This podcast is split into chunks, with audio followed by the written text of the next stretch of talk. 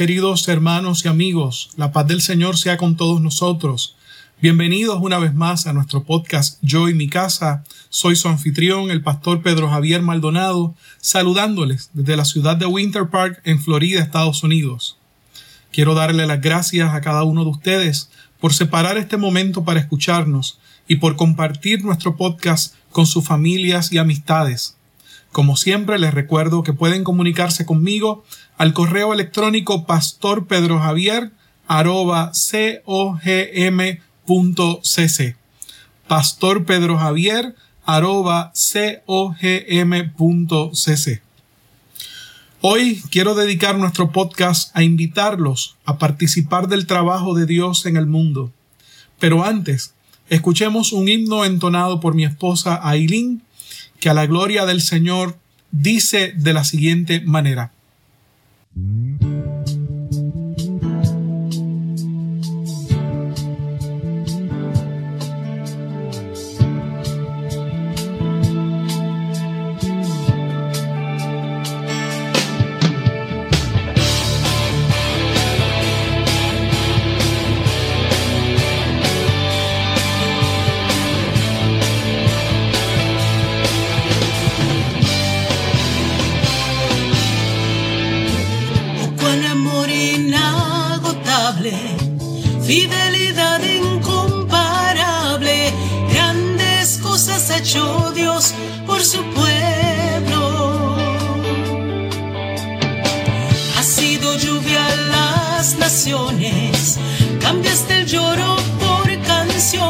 this.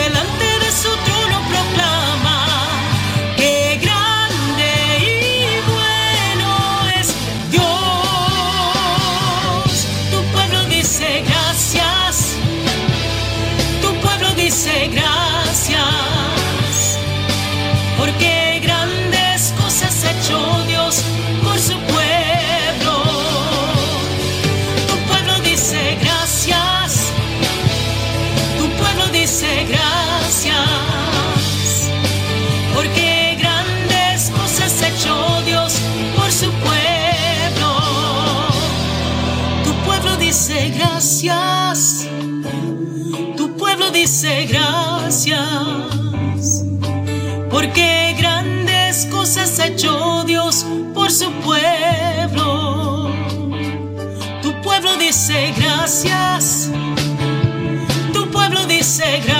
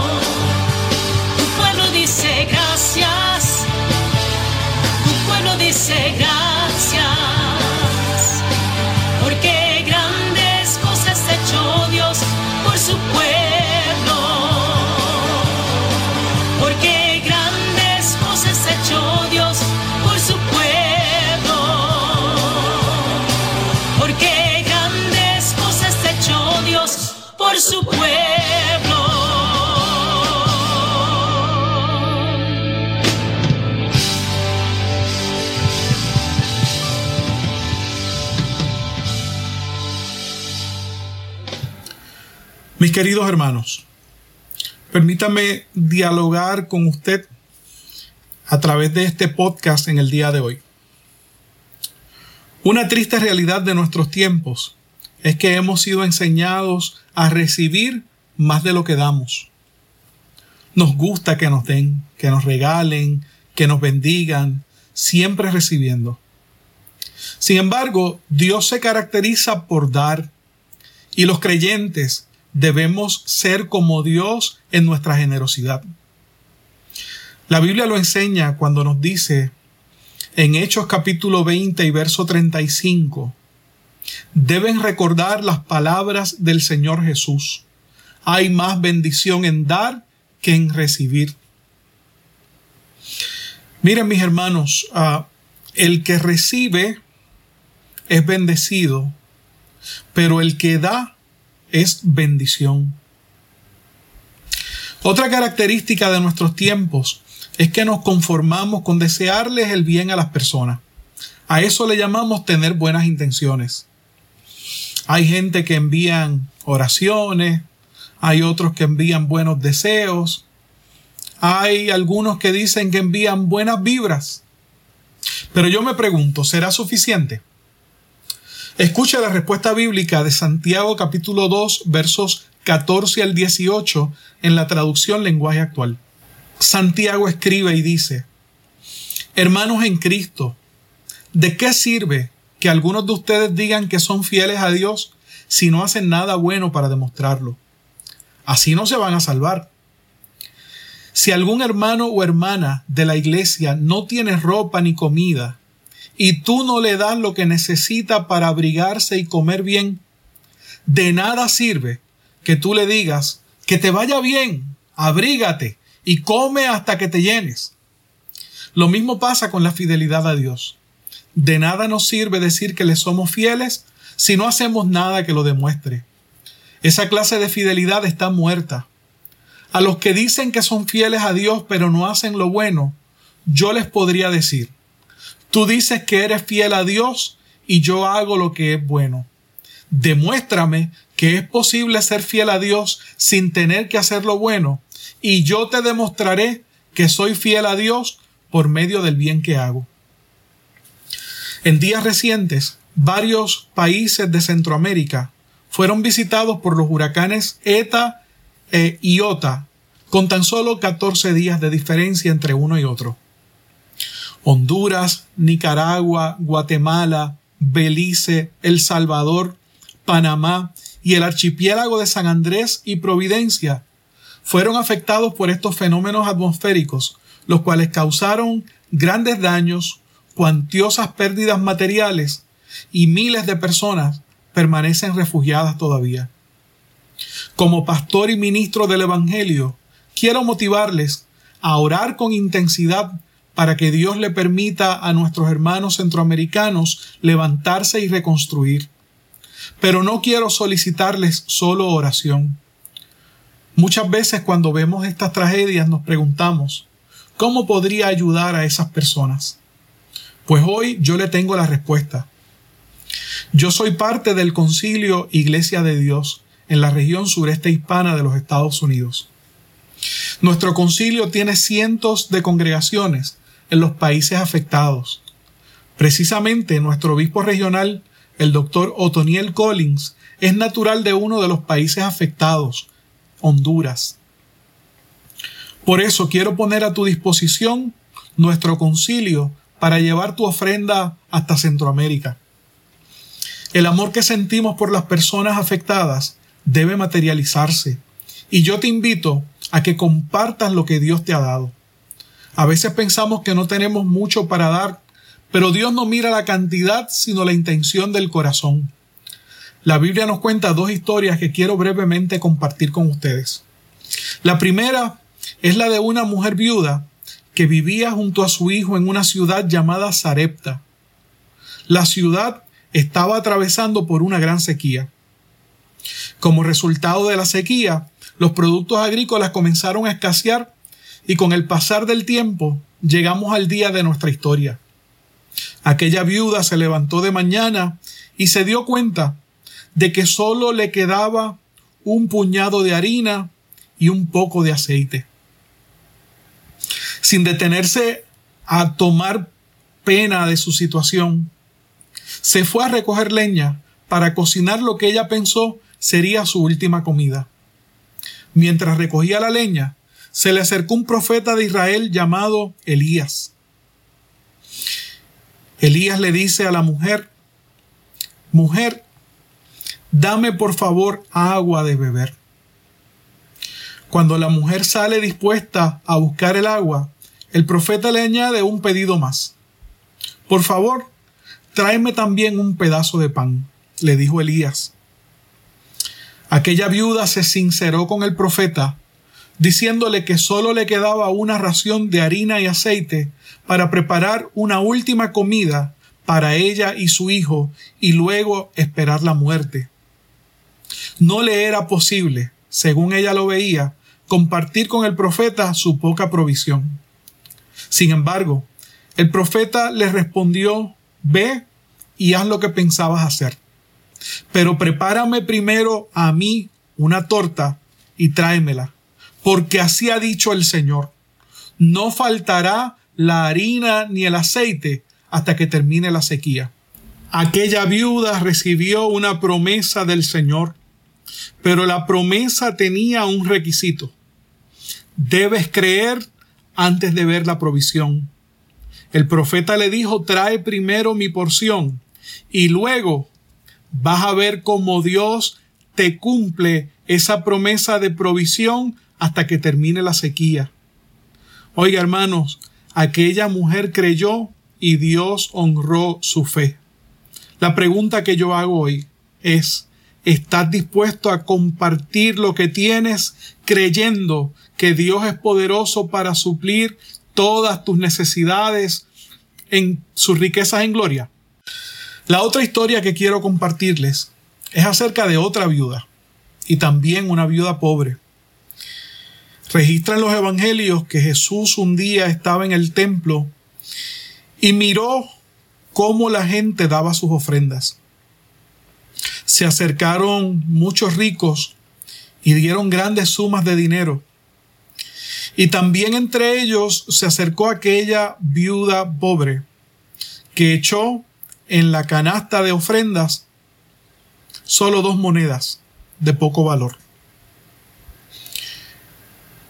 Aunque para los discípulos aquella ofrenda era insignificante, Jesús les dijo, les aseguro que esta viuda pobre ha echado en el tesoro más que todos los demás, porque aquellos dieron de lo que les sobraba, pero ella, de su pobreza, echó todo lo que tenía, todo su sustento.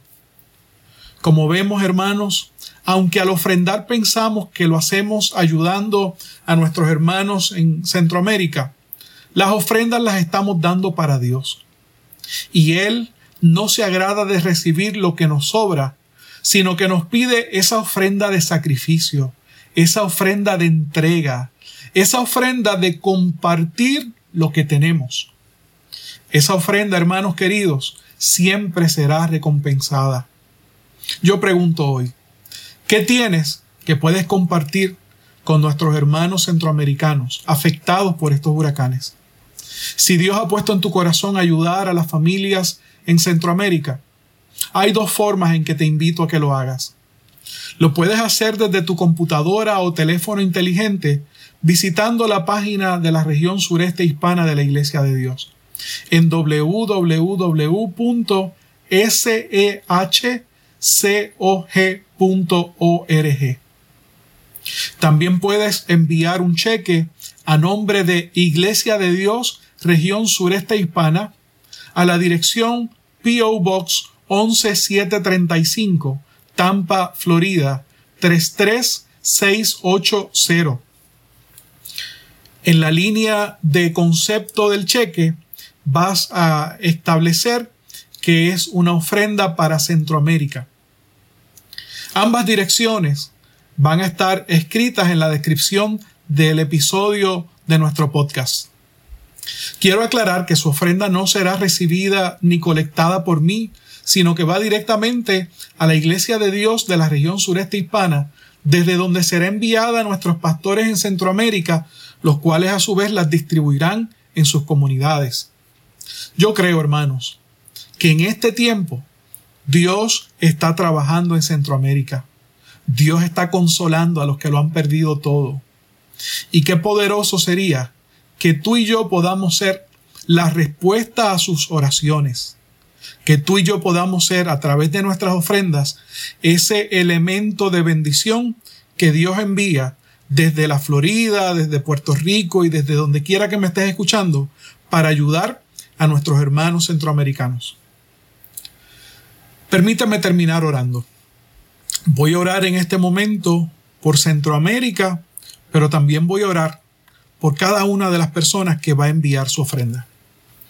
Padre, en el nombre de Jesús, nos acercamos delante de tu trono de gracia reconociendo que somos tuyos y que todo lo que tenemos y somos lo hemos recibido de tu mano, Señor. Señor, hemos hablado con nuestra audiencia hoy acerca de la necesidad de nuestros hermanos en Centroamérica de que nosotros enviemos ofrendas para mostrarles nuestro amor y nuestro respaldo para que ellos se levanten y reconstruyan.